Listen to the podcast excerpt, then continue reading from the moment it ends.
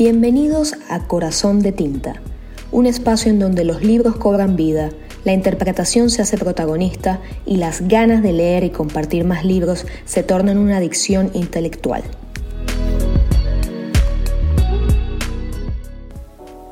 Hola a todos nuevamente trayéndote otro pasaje de Libera tu magia de Elizabeth Gilbert. Seguimos hablando sobre el miedo y cómo enfrentarlo. Comenzamos. Así es como he aprendido a enfrentarme a mis miedos. Hace tiempo tomé la decisión de que si quiero creatividad en mi vida, y así es, entonces tendré que hacer sitio también para el miedo. Mucho sitio. Decidí que tenía que construirme una vida interior lo bastante amplia para que mi miedo y mi creatividad pudieran convivir en paz puesto que todo apuntaba que siempre irían acompañados el uno del otro. Es más, tengo la impresión de que mi miedo y mi creatividad son poco menos que hermanos y ameses, algo que demuestra el hecho de que la creatividad no puede dar un solo paso sin que el miedo la acompañe. El miedo y la creatividad compartieron un útero, nacieron al mismo tiempo y siguen compartiendo algunos órganos vitales. Por eso debemos tener cuidado a la hora de abordar el miedo, porque me he fijado que en algunas personas cuando intentan atajar sus temores a menudo terminan asesinando su creatividad. Así que no intento eliminar mi miedo, no le declaro la guerra. En lugar de ello le dejo espacio, mucho espacio, todos los días. Lo estoy haciendo en este momento le permito a mi miedo que viva, respire, estire las piernas y se ponga cómodo. Creo que cuanto menos luche contra mi miedo, menos me atacará.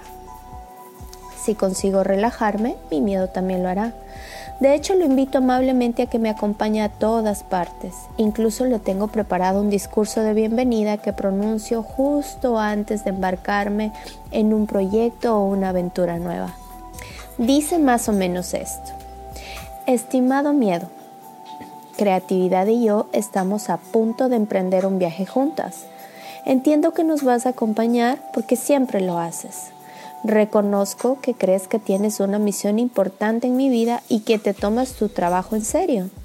Al parecer, tu trabajo consiste en provocarme el mayor pánico posible cada vez que me dispongo a hacer algo interesante. Y permíteme que te lo diga, lo haces de maravilla. Pero en este viaje yo también tengo la intención de hacer mi trabajo, que es emplearme a fondo y no perder de vista mi objetivo. También creatividad hará el suyo, que es seguir siendo estimulante e inspiradora. En el coche hay sitio de sobra para los tres. Así que adelante, ponte cómodo, pero que te quede clara una cosa.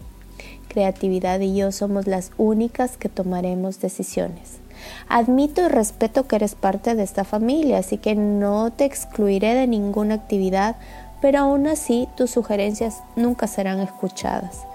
Tienes sitio, tienes voz, pero no tienes voto.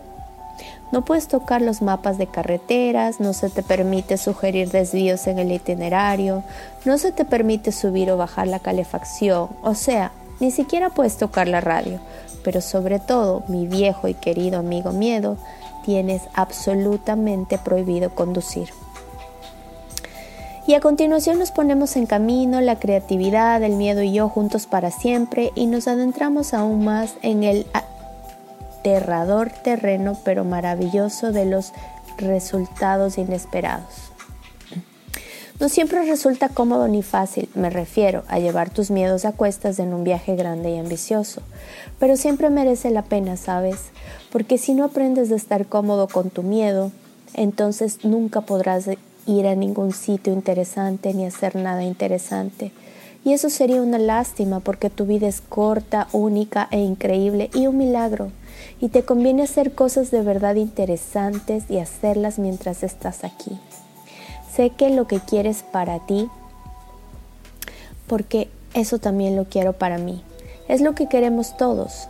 Tienes tesoros ocultos en tu interior, tesoros extraordinarios, lo mismo que yo y que todos los que nos rodean.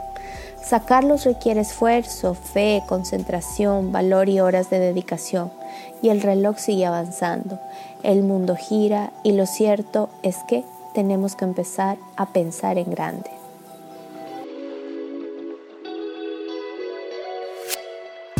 Esto fue otro podcast de Corazón de Tinta.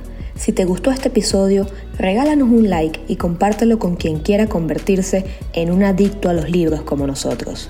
Los esperamos en otro espacio para seguir dándole vida a los libros.